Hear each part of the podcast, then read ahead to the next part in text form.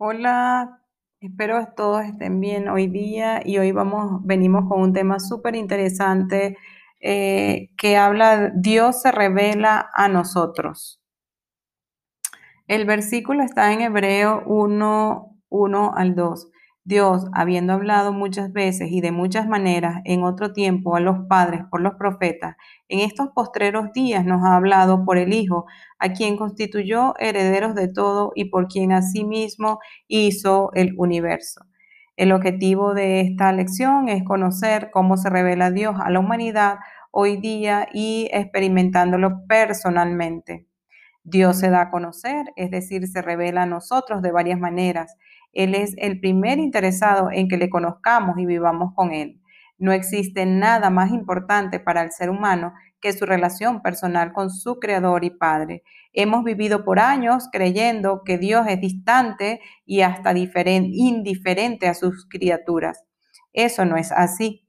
Él está muy cerca y quiere manifestarse día a día a cada uno de nosotros. El Salmo 25, 14 habla de la comunión íntima de Jehová, es con los que le temen y a ellos hará conocer su pacto. Dios es nuestro amigo íntimo y es amigo íntimo del que le conoce y el que le honra y a estos les revela su pacto. Queremos conocer al Señor de cerca, entablar una relación profunda y significativa con Él tengamos un temor reverente hacia el Todopoderoso y Él se manifestará de maneras inimaginables. ¿Cómo se revela al ser humano? La Biblia dice claramente que las maneras en las que Dios se revela a la humanidad, probando su existencia y dando a conocer sus maravillosos planes. Por medio de su creación, desde la perspectiva de Dios, ningún ser humano tiene excusa para ser ateo, todos hemos visto y palpado con los sentidos físicos su creación, los cielos, la tierra y todo lo que hay en ellos. Romano 1, 19 al 20 habla de que porque lo que Dios se conoce le es manifiesto, pues Dios se lo manifestó, porque las cosas invisibles de Él, su eterno poder y deidad, se hacen claramente visibles desde la creación del mundo, siendo entendidas por medio de las cosas hechas, de modo que no tienen excusa.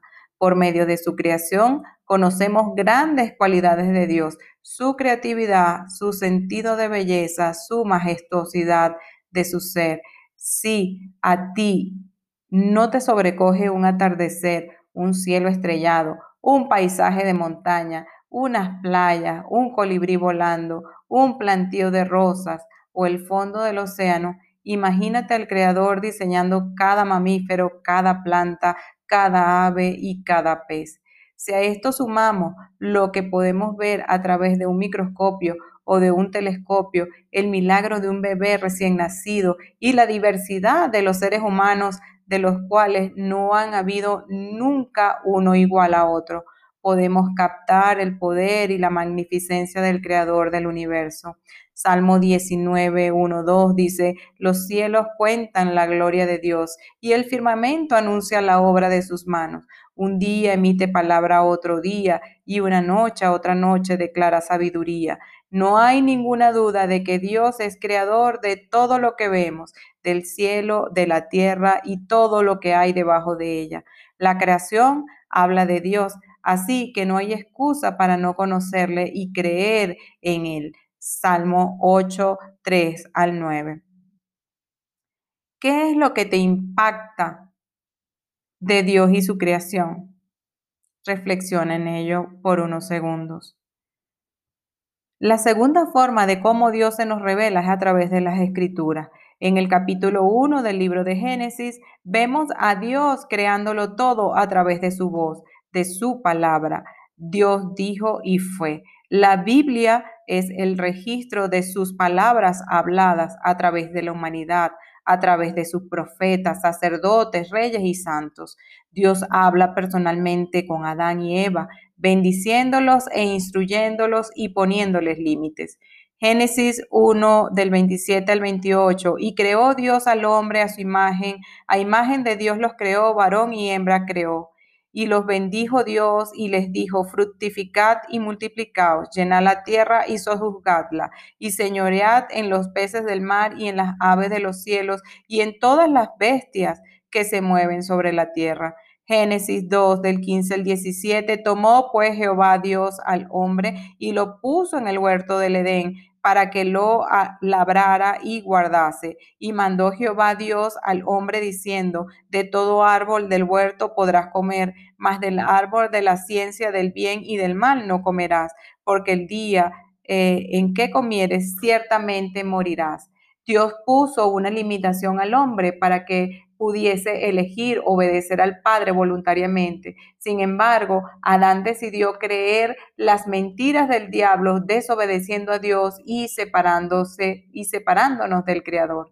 Sin embargo, Dios continuó revelándose y hablando a muchos personajes como Noé, Abraham, Isaac y Jacob. Habló a través de los libertadores del pueblo como Moisés y Josué y por medio de muchos profetas como Isaías, Jeremías, Ezequiel y Daniel. Reyes como David y Salomón escribieron los salmos y Eclesiastés inspirados por Dios. La palabra de Dios, su voz sigue resonando en el universo, anunciando salvación y bendición sin límites a quienes le creen, le obedezcan y consecuencias de muerte a los que ignoran y rechazan su voz. Dios habla a la conciencia. Pablo escribe al respecto en Romano 2, 14, 16, porque cuando los gentiles que no tienen ley hacen por naturaleza lo que es de la ley, estos, aunque no tengan ley, son ley para sí mismos, mostrando la obra de la ley escrita en los corazones, dando testimonio su conciencia y acusándoles o defendiéndoles sus razonamientos en el día en que Dios juzgará por Jesucristo los secretos de los hombres conforme a mi evangelio. Todo ser humano tiene escrita la ley de Dios en su conciencia. ¿Cómo lo sabemos? porque esta nos indica si estamos haciendo lo correcto o no. Todos conocemos el bien y el mal, aunque la sociedad actual ha, legislado lo malo como bueno, confundiendo y cauterizando la conciencia.